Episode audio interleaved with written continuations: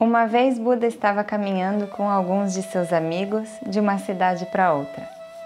Durante a viagem, eles passaram por um lindo lago e pararam ali para descansar. E um dos amigos falou: Eu vou ali no lago buscar um pouco de água para gente.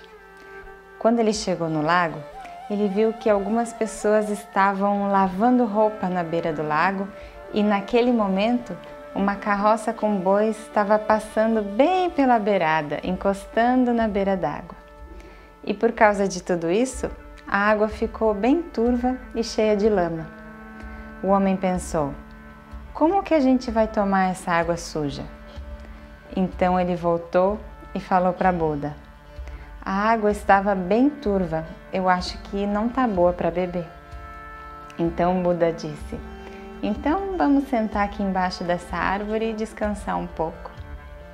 Depois de uma meia hora, Buda pediu para o amigo voltar ao lago e pegar um pouco de água para eles beberem. O homem então voltou ao lago e dessa vez ele encontrou a água absolutamente limpa. A lama havia assentado no fundo e a água acima agora estava própria para beber. Então ele pegou um pouco de água num pote e levou para Buda e os amigos. Buda olhou para a água e então olhou para o amigo e disse: Viu? Você deixa a água em paz e a lama desce sozinha. Agora você tem água limpa. E você não precisou fazer nenhum esforço para que isso acontecesse. A nossa mente também é assim. Quando a mente está turbulenta, apenas dê um tempo para ela e ela vai se acalmar sozinha. Você não precisa fazer nenhum esforço para acalmá-la. Essa história nos mostra como é fácil nos acalmar e a gente é que complica. Quando alguma coisa acontecer e abalar suas estruturas, não gaste a sua energia tentando, se esforçando para acalmar os ânimos.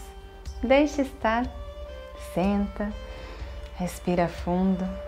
Logo, logo a poeira baixa, a lama senta no fundo do rio e quando você vê, a água está limpa sua mente está limpa e calma de novo.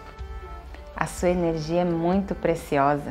Aprenda a usá-la só quando realmente for necessário e valer a pena. Eu espero que essa história possa ter te ajudado ou que possa ajudar alguém que você ame. Amor e luz para vocês. Namaste.